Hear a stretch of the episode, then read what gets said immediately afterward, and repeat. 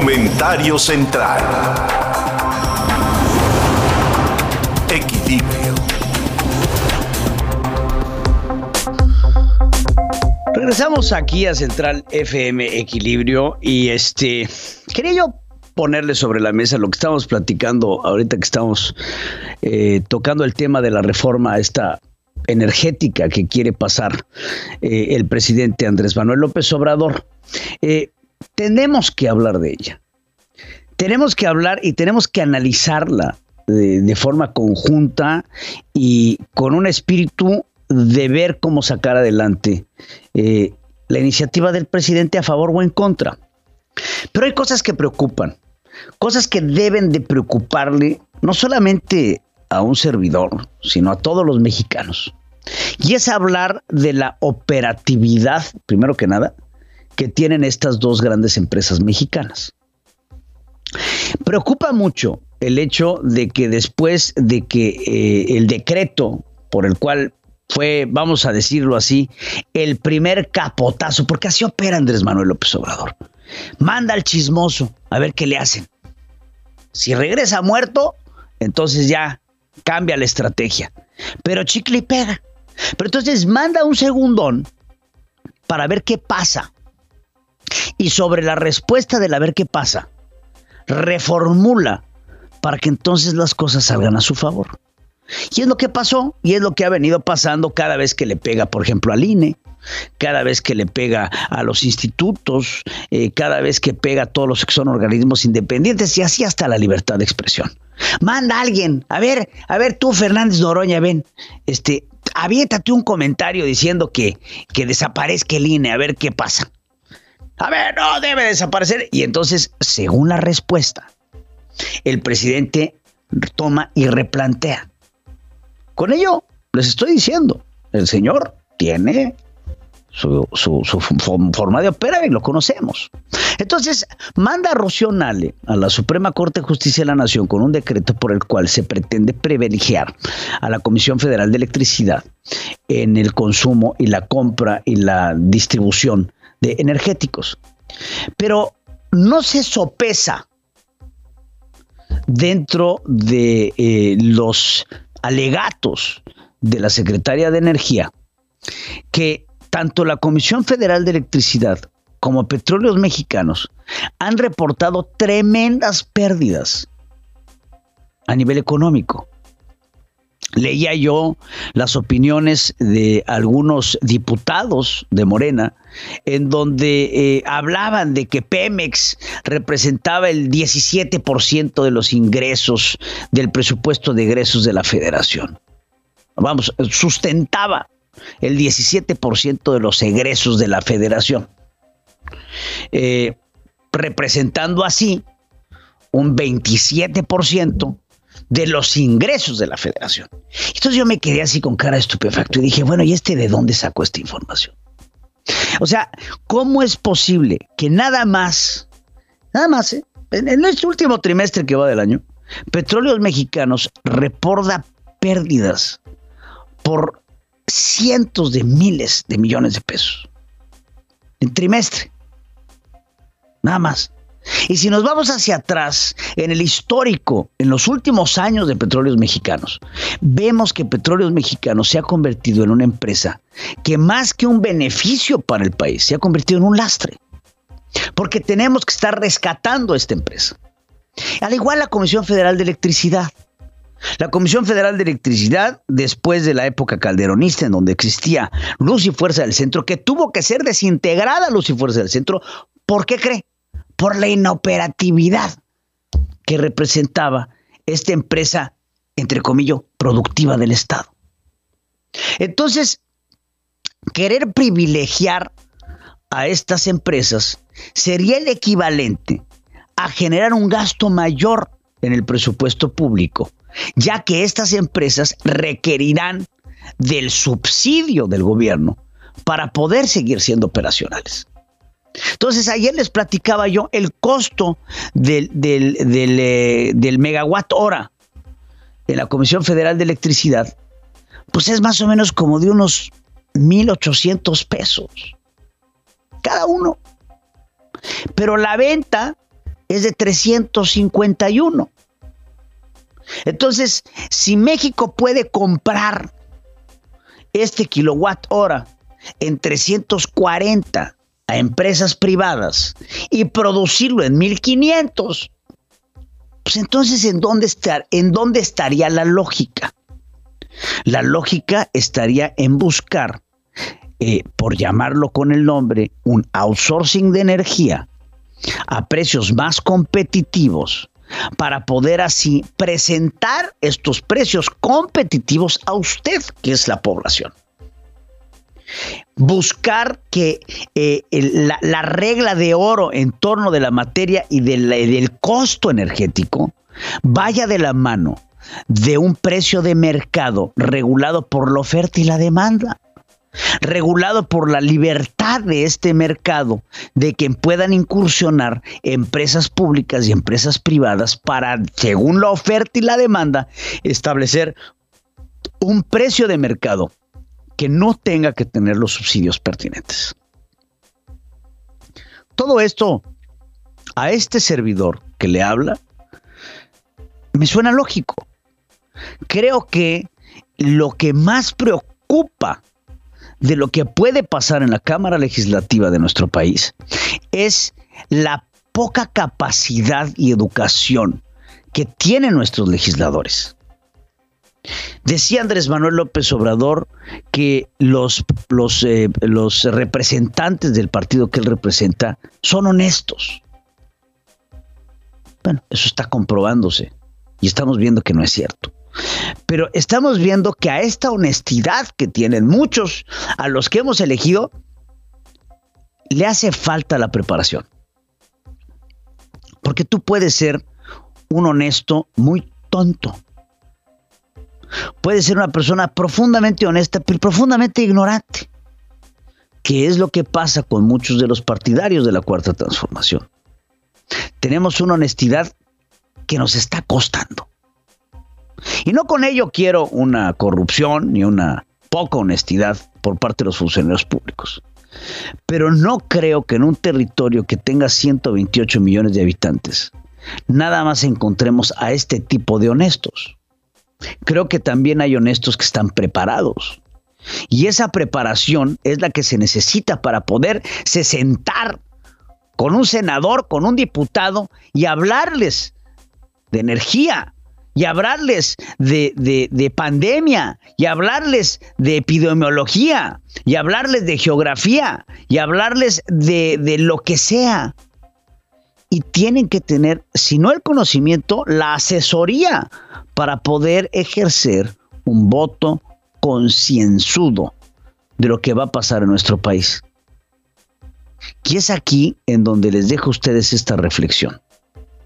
Creo que lo que más necesita México es la preparación de sus políticos para poder tomar decisiones de Estado y no simplemente las decisiones que les dicten sus líderes. Las decisiones que dicte Andrés Manuel tienen que ser obedecidas a cabalidad. Y eso está en un error el cual pagaremos los mexicanos en un futuro en donde tengamos que sentarnos a deshacer los nudos de la cuarta transformación. Para que tengas el dato. En Central FM. Equilibrio. Para que tengas el dato, eh, un proyecto desarrollado por el Centro Internacional de Investigación Radioastronómica y la Universidad de Australia batió un récord mundial de transmisión estable de una señal láser en la atmósfera.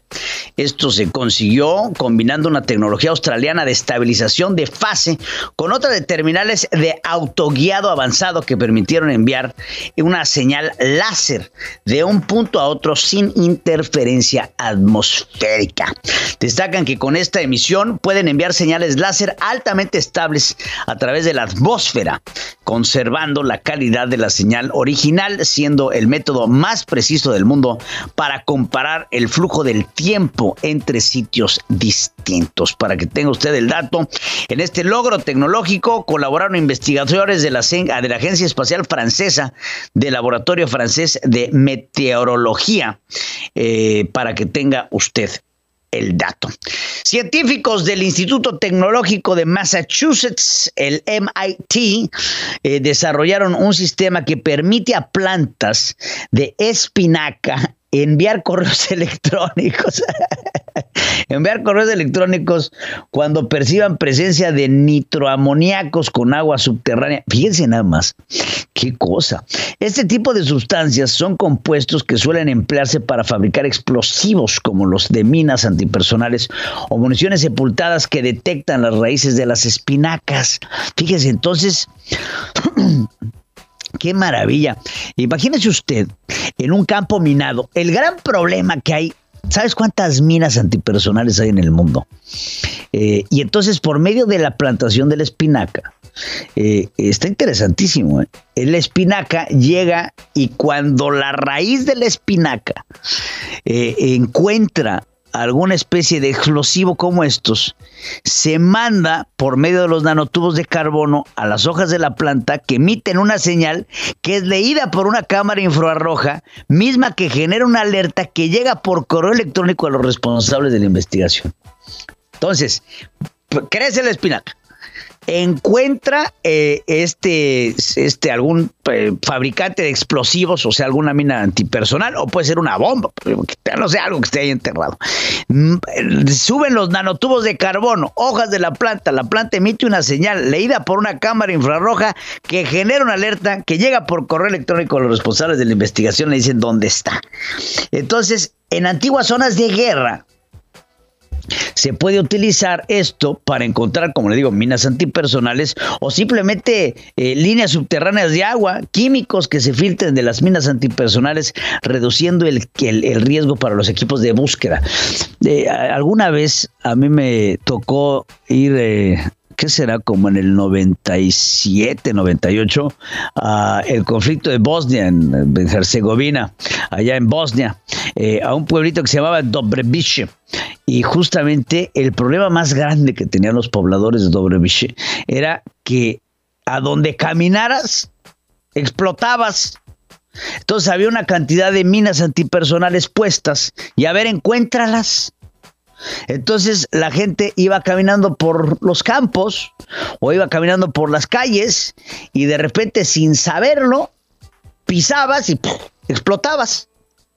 Entonces imagínense ustedes lo que esto significa para lugares donde en estas antiguas zonas de guerra, me remonto por ejemplo a Vietnam, a, Corea, eh, a la Segunda Guerra Mundial, hay muchas zonas todavía en Europa que usted va y, hemos visto en lugares en donde hay construcciones y demás que de repente, ay, mira una bomba eh, de un lanzamiento de bombas que se dio en la Primera o en la Segunda Guerra Mundial y que la bomba se quedó, no detonó y se quedó ahí enterrada.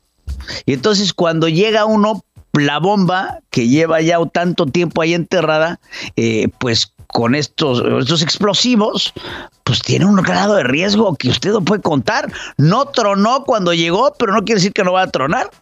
Y entonces con esta tecnología, pues bien se puede avanzar en esto.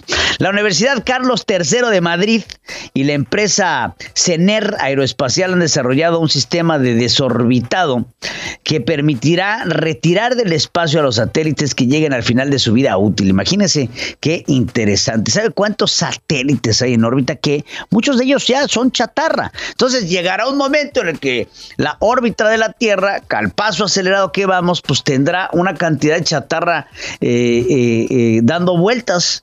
impresionante, entonces hay que encontrar un programa de desorbitación, no para meterlo a la Tierra, sino para que se vaya para allá que se vaya ahí, hay que se desintegre en el universo. Se trata de algo similar a las amarras de los puertos que producen una fuerza capaz de provocar eh, ya sea el reingreso a la atmósfera y con ello eh, la desintegración del satélite al, eh, al, al, pues, al no tener la preparación para el quemado del reingreso o simplemente para que se vaya hacia el universo. estas tecnologías son nuevas tecnologías para evitar, ahí vemos el ingreso de este satélite a la órbita terrestre y estos ingresos pues traen consigo la descomposición del satélite que pues no llega a tocar piso después de que se desintegra por completo. El esquema ha sido denominado como amarra espacial electrodinámica y se desarrolla en un laboratorio de aviónicas, o sea, para poder eh, pues deshacerse de la basura espacial cuyo primer prototipo entrará en funciones en el 2020. El equipo responsable de esta plataforma programó un proceso de maduración del proyecto con el fin de que opere a plenitud en el año 2025, contando con la colaboración de las universidades de Padua, Italia y Dresden de Alemania y así podernos ir deshaciendo de la basura eh, que está en el espacio por medio de la desintegración en la atmósfera, para que tenga usted el dato. Hablemos de capital a capital. Con Pedro Biaggi. Mi queridísimo Pedro Biaggi de Capital a Capital, te saludo en este viernes. ¿Cómo estás, Tocayo? Encendido, Pedro. Y en esta ocasión estoy en la capital del mundo la ciudad de Nueva York. Ah, ya te vi, sí, sí, cambió. Estaba viendo la escenografía, allá atrás se ve el Empire State Building, entonces muy bonito, nevado aparte, precioso, Pedro. Tremenda nevada, bueno, de las nevadas más fuertes en los últimos 20 años. Y hablando de nevada, esto fue lo que hizo este oso, este, este panda, oso panda, en el zoológico de Washington, D.C. Tengo las imágenes para que lo veamos eh, él, hizo exactamente lo que yo hubiera hecho. Yo, lo estamos viendo, lo tenemos en pantalla. Ay, mi chulo. Lo estamos viendo. Ah.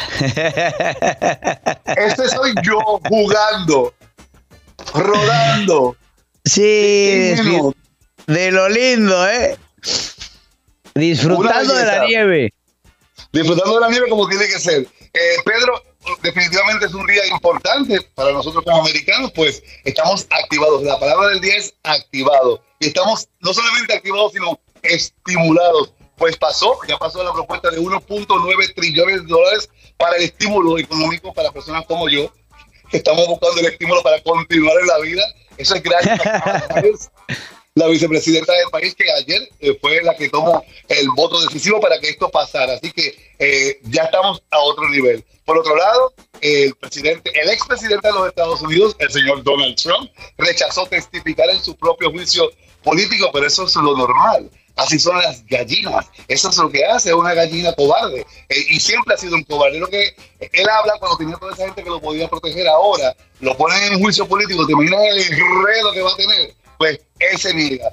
Eh, por otro lado, Marjorie, Mary Taylor Moore, ¿cómo se llama esta mujer? Marjorie Taylor Green. Marjorie Taylor Green. ¡Qué pesadilla! ¿Esta bruja de dónde vino? ¿De dónde la sacaron? ¿Qué es esto? ¿Qué disparatera? O sea, es impresionante. Y fíjate que todos estamos acostumbrándonos a su nombre, porque ni siquiera sabemos de dónde salió. Aquí te tengo. ¿Quién es Marjorie Taylor Green? Ahí está. She's a former CrossFit gym owner who has had a few roles at her father's construction company, but really has no political background at all.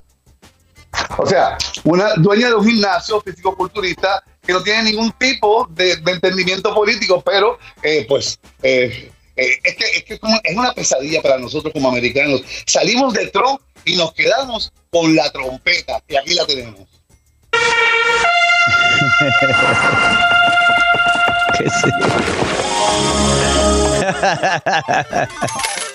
and the so-called plane that crashed into the Pentagon. I also want to tell you 9 11 absolutely happened.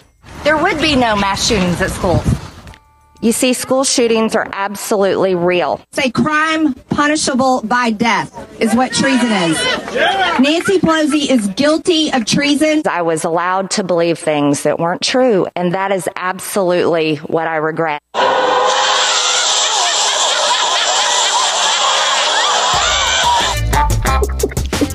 En pocas palabras dice, tengo derecho a haber creído en tonterías, ¿no?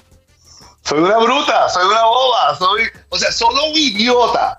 tiene que salir frente al Congreso de los Estados Unidos para verificar qué pasó el 9-11. Really? En septiembre. O sea, ella tiene que verificar todos los disparates que ha dicho y, después de tanta paja que habló, ahora está diciendo lo contrario. Pero obviamente estamos hablando de una persona que no tiene ninguna preparación, eh, igualita que no tuvo preparación el, expresidente Donald Trump. Ella es otra persona que llegó ahí. Solamente Dios sabe cómo esta mujer llegó ahí. Pero desafortunadamente para ella, Mary Marjorie Taylor Moore, eh, Marjorie Taylor Green, eh, quedó fuera del comité del Congreso. Los dos comités votaron 230 contra 199. Eh, 11 republicanos la removieron del Comité de Educación y el Comité de Transporte. O sea que ya va a estar sentada ahí como una tonta por los próximos dos años porque no tiene ni voz ni voto para nada. Y eso es lo que ella se ganó. Sabemos que ella pertenece a este grupo de QAnon o que ella los promovió constantemente, pero como ahora ella dice que yo no dije eso, que esto no tiene nada que ver, aquí tenemos otra contradicción referente a QAnon. Started finding misinformation, lies, things that were not true in these QAnon posts. I stopped believing it. Q is a patriot. We know that for sure, but we do not know who Q is. People believe that Q is someone very close to President Trump. Eso o sea, es lo que cree la gente. Hazme el favor.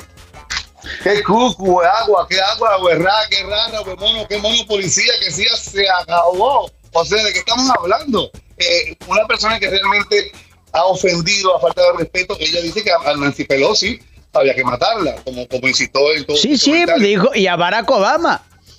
Y a Barack Obama había que guindarlo. Sí.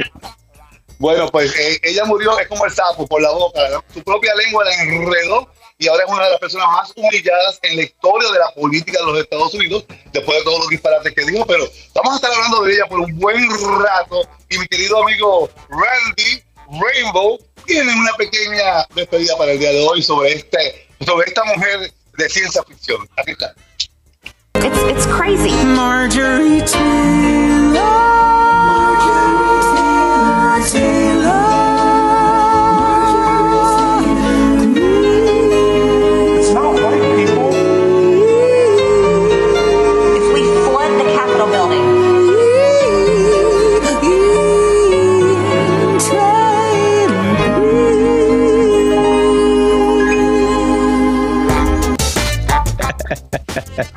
Canción de Barbara Streisand, Evergreen, y como llama Green al final, la utilizaron para eso. Eso es lo que tengo en el día de hoy, mi querido Pedro. Te invito mañana a las 8 de la mañana a través de Central FM y por supuesto que me acompañen en Defensa Propia. Estás buscando entender tu estatus como, como inmigrante, quieres venir a los Estados Unidos, tienes preguntas legales, te ofrecemos esa oportunidad de tener una consulta legal completamente gratis desde donde quiera que estés. Eso es lo que tengo por hoy. Todo este material vive en Central FM Online y me despido desde la capital del mundo, Nueva York. Gracias, Pedro. Muchas, gracias, Pedro Tocayo. Te mando un abrazo y bueno, estaremos al pendiente de este programa el día de mañana. Y por favor, pásala muy bien en Nueva York, una de las ciudades que más disfruto. En defensa propia, consulta legal inmigración gratis sábado de 8 a 9 de la mañana, tiempo del centro con mi querido Pedro Villachi, quien los espera ahí para cualquier asesoría en materia de inmigración. Gracias, Tocayo. Gracias a ti, buen día. México es impresionante, es cultura y mucho más. Vamos a descubrir los rincones de nuestro país en Caminando Ando con Jafet Gallardo. Caminando ando con mi querido Jafet Gallardo, quien nos tiene un tema, roca partida en la región de los Tuxtlas en Veracruz. A ver, mi querido Jafet, ¿a dónde nos vas a llevar? Eh, Hola, yo ya cuando me dicen, no lo conozco, pero lo vi en Nat Geo, yo ya no digo Nat Geo, yo ya digo, no lo conozco, pero ya me platicó Jafet. Exactamente, Pedro, exactamente. Y es de cambio, de cambio. Estarás de acuerdo, sí. estarás de acuerdo que en medio de pues tantas noticias hay que tomar un respiro y qué mejor que un paisaje tan increíble y maravilloso como como lo es eh, pues México, eh, lo necesitamos para saber que, que, esos lugares y esos rincones nos están esperando y que pronto vamos a ir a visitarlos al 100%, pues como antes, ¿no? Por lo menos tener esa esperanza, porque esos tiempos van a volver. Con su con su alcoholito. Exactamente, no. Y, aparte con mucha energía, te voy a decir por qué, porque este lugar es eh, aquellos eh, lugares ecoturísticos donde la aventura es lo que necesitas para disfrutarlos. Roca Partida se encuentra en Veracruz. Entonces, este, este lugar es increíble, te voy a decir por qué porque parece que estás en Irlanda, pero no, realmente estás en la región de los Tuxtlas en Veracruz, que la región de los Tuxtlas está en el centro de, este estado y eh, conlleva la parte de Catemaco, San Andrés Tuxtla y Santiago Tuxtla. Roca Partida está aproximadamente, eh, o sea, si, está un poquito retirado de, de lo que es el puerto de Veracruz, estamos hablando que lo primero que hay que hacer es llegar de Ciudad de México a Veracruz, el aeropuerto. De ahí hay que irnos ya sea a San Andrés Tuxtla o a Catemaco.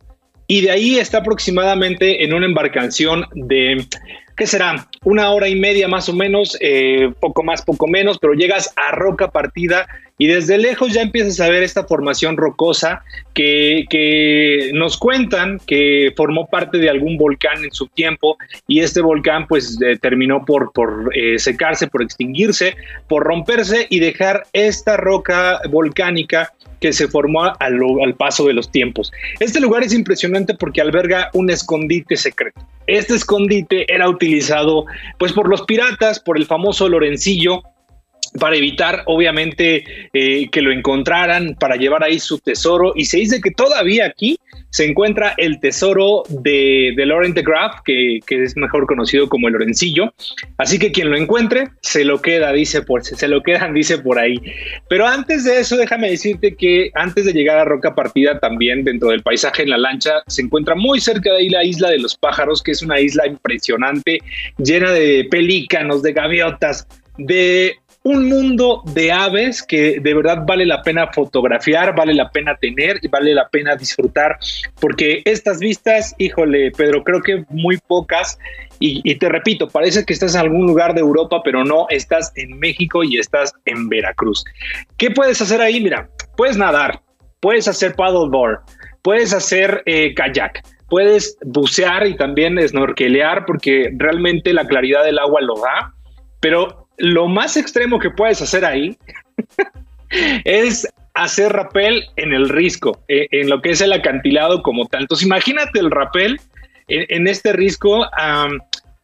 el lugar donde lo hacen aquí en Roca Partida es justamente en la entrada de la cueva del pirata.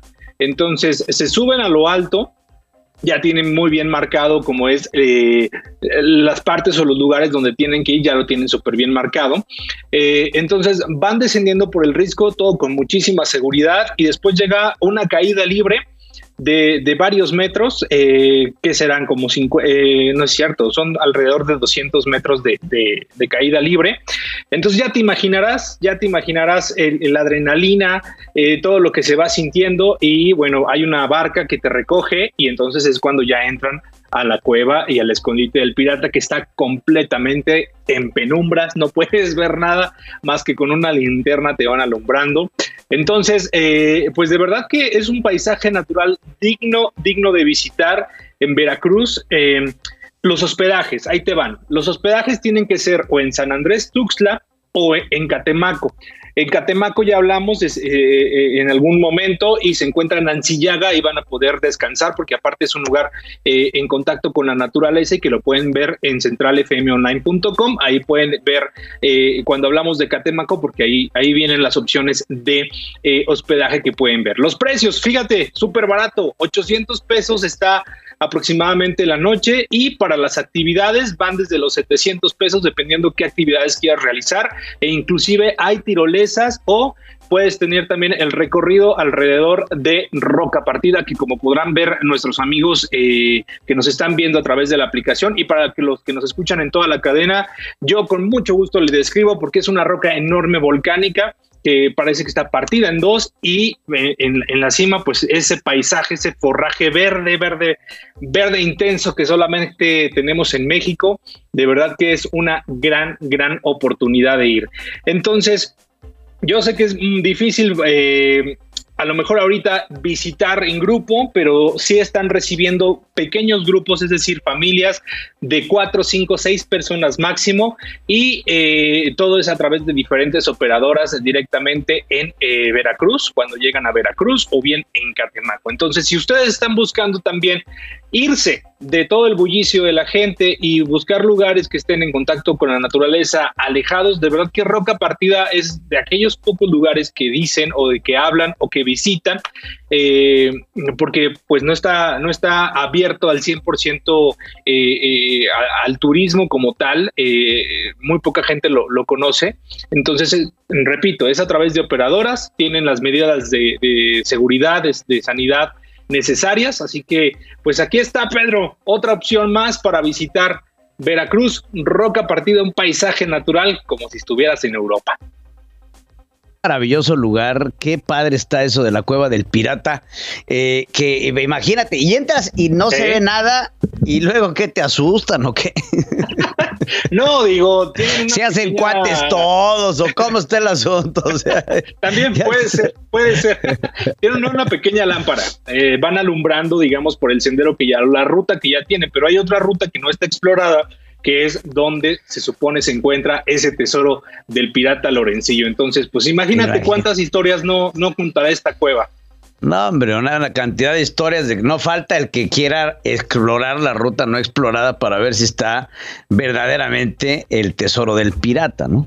Este, pero bueno, estas aventuras se ven padrísimas, ¿eh? En verdad se ve padrísimo el poder convivir así con la naturaleza y aparte, pues divertirte en el kayak y pegándole, pues es, siempre muy divertido, la verdad. Eh, pues te agradezco mucho, mi querido Jafet, eh, caminando, ando por este recorrido tan hermoso. Gracias a ti, un abrazo y recuerden seguirme en Un Mexicano Feliz y pues recordar todas las hazañas que hemos tenido en centralfmonline.com. Muy bien, mi querido Jafet Gallardo, te mando un abrazo y pasa un excelente viernes.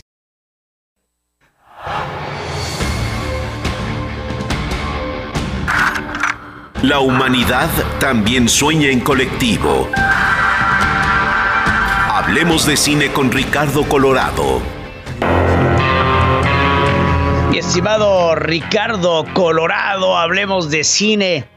Directoras de cine nominadas por primera vez en la historia de los Golden Globes. Platícame, mi querido Ricardo, ¿cómo estás? ¿Qué tal, mi querido Pedro? ¿Cómo estás? Te saludo, te abrazo. Este viernes es viernes de cine, viernes de buena vibra y bien y de buenas, hermano. Arriba corazones. ¿Eh? Arriba. Oye, pues mírate, Pedro, que como tú sabes, vienen ya la premiación de los Globos de Oro. Esta es la edición número 78. Y es una edición muy especial porque no solamente eh, surgen las plataformas como la gran proveeduría de cintas y de estrenos y de nominaciones se concentran en tres plataformas, sino que también es el año de la mujer, sin duda. Fíjate, en esta entrega hay tres mujeres, Emerald Fennell, está nominada para ser eh, mejor directora por dirigir Promising Young Woman. Está también Regina King por su trabajo en One Night in Miami. Y está también Chloe Zhao por Nomadland. De las tres cintas vamos a hablar ahorita. Este, pero te quería nada más mencionar la importancia que tienen ya las plataformas y el rol preponderante de la mujer en este año en los Golden Globes es sin duda muy importante. Fíjate, la última vez que una mujer fue nominada en esta categoría. Fue en el año 2015 cuando Ava DuVernay, por su película Selma, compitió con tres grandes, entre ellos este, contra Wes Anderson, con el Gran Hotel de Budapest, y con Alejandro Iñárritu, ¿no? Y la única mujer que ha ganado eh, el, Globo de Oro por Mejor Dirección es eh, Barbara Streisand por su película Gentle en 1983. Sin duda, este año eh, las mujeres están tomando un papel muy, muy importante y preponderante. A Emerald Fennell, que está nominada al Globo de Oro por la mejor dirección por eh, esta cinta que lleva por nombre este, A Promising Young Woman. Bueno, pues a ella la nominaron eh, a, este, a, este, galardón, pero ella ha aparecido antes en, en otras producciones como la serie de Killing Eve, este, y también acapara atención porque sale en esta serie que también lleva todas las nominaciones, que es The Crown. Este, es una mujer eh, inglesa que ha hecho una labor increíble como escritora y ahora su debut como directora llega ya a los Lobos de Oro. Otra mujer este, afroamericana, Regina King, por One Night in Miami. Esta es una historia ficcional donde se habla básicamente de lo que hubiera pasado si Muhammad Ali, Malcolm X, Sam Cooke y Jim Brown, estos cuatro grandes de la cultura afroamericana hubiesen coincidido una noche de farra en Miami, ¿no? ¿Qué hubiera pasado? Esta historia eh, la pone ella en el, en, el, en el espectro para recibir el Globo de Oro. Ella viene de la actuación, ella la recordamos en una película que se llama Boys in the Hood y en otra que sale al, al lado de Cuba Downey Jr. Es una mujer que viene de ganar un Oscar también como actriz de reparto en el 2019 por la película Si la calle Blade pudiera hablar. Y sin duda Regina King es una de las mujeres más talentosas hoy en día en la industria de Hollywood que está dando mucho de qué hablar. Y también, eh, por último, viene una mujer que está también marcando un hito que es para mí una directora sensacional, Pedro. Es Chloe Zhao. Ella eh, propone una cinta que ganó el Festival de Toronto. El premio fue el People's Choice Award. La cinta es Nomaland esta película, para toda la gente que me está escuchando, la tienen que ver. La tienen que ver, es una recomendación eh, así abierta, llana, sencilla para pasarla muy bien. Es una película humana que nos sensibiliza, que nos lleva a otro mundo, que nos hace imaginar, que nos hace sentir, que nos transporta, que nos emociona, pero sobre todo también que nos da a conocer nuevas realidades. Y creo que esa es la belleza del séptimo arte, ¿no? Este, cómo se eh, entrelazan y tejen todas las artes para podernos transportar a la imaginación, a un mundo que no conocemos. La historia es muy básica, y sencilla. Es una mujer que lo pierde todo en esta época actual y que se ve eh, obligada a vivir eh, de manera como un nómada en el oeste de los Estados Unidos. Se sube a una van y comienza su trayecto para poder tener un trabajo y encontrar una mejor vida. Es un plot sencillo, fuerte, pero muy vigente en el día de hoy. Este, y una cinta, mi estimado Pedro, que, bueno, sin duda, Nomadland, véanla, de Chloe Zhao. Es una película que recomiendo ampliamente, ganó el People's Choice Award. Y por último, también en Netflix, fíjate, Netflix tiene ahorita, Pedro, nada más para que tengas una idea, 22 nominaciones al Globo de Oro. O sea, ya las plataformas se comieron en este año los estudios en propuesta, en producción, en calidad y en, y en candidaturas para premiaciones. Este, la película que está hablando muchísimo de qué hablar, tiene eh, una propuesta para seis candidaturas, incluida la mejor película, lleva por nombre Mank. Ojo, esta película no es una película que van a disfrutar todos, es una película de género, está hecha blanco y negro. Y yo creo, este, sin duda, que esta cinta eh, evoca muchísimo a la cinta que hizo eh, Cuarón con Roma, ¿no? A mí, a mí la vi ayer a detalle, tiene una fotografía increíble, Disfruté muchísimo la composición de todas las tomas, de todas las escenas. Los diálogos son inteligentes, son rápidos. Me lleva a un mundo que genera nostalgia, eh, del cual, pues, evidentemente, por la historia que vivimos y el generacional no conocemos, pero sin duda es una película que evoca y provoca, pero, pero, no es una cinta para todos. ¿Por qué? Porque está muy enfocada a contar una parte de una historia este, que muy poca gente conoce o quizás llegar a conocer, que es cómo se llevó a cabo la escritura del guion de esta película icónica de Orson Welles que se llama Citizen Kane. Entonces, es la historia del guionista detrás del guion de la película de Citizen Kane, una película de culto norteamericana dirigida por Orson Welles y la protagoniza Gary Oldman y Amanda Seyfried. Estas son las recomendaciones para este fin de semana. Desen un clavado a plataformas. Hay una cinta que acabo también de ver que se llama Tigre Blanco. Me gustó, la disfruté. Está también en Netflix. Y hasta aquí mi comentario, querido Pedro. Muy bien, mi querido eh, Ricardo. Eh, pues sí, la, revista, la película esta de Citizen Kane es así como un obligado del cine, ¿no? Así eh, es. Aunque hay que conocer de cine para entender la película de Citizen Kane. Yo creo que también, como tú piensas, no es una película para todos. Muchos la encontrarán muy aburrida, pero cuando ve usted el making de esta película, la forma en la que se hizo, con la tecnología que se hizo y lo que hay detrás de la hechura, es un hilado fino definitivamente es un hilado fino del, del, del- del- de este arte, ¿no? Pues te mando un abrazo, Ricardo. Eh, Otro más fuerte para ti y tu familia, ¿eh? de, de cine. A eh, disfrutar, hermano. cariño.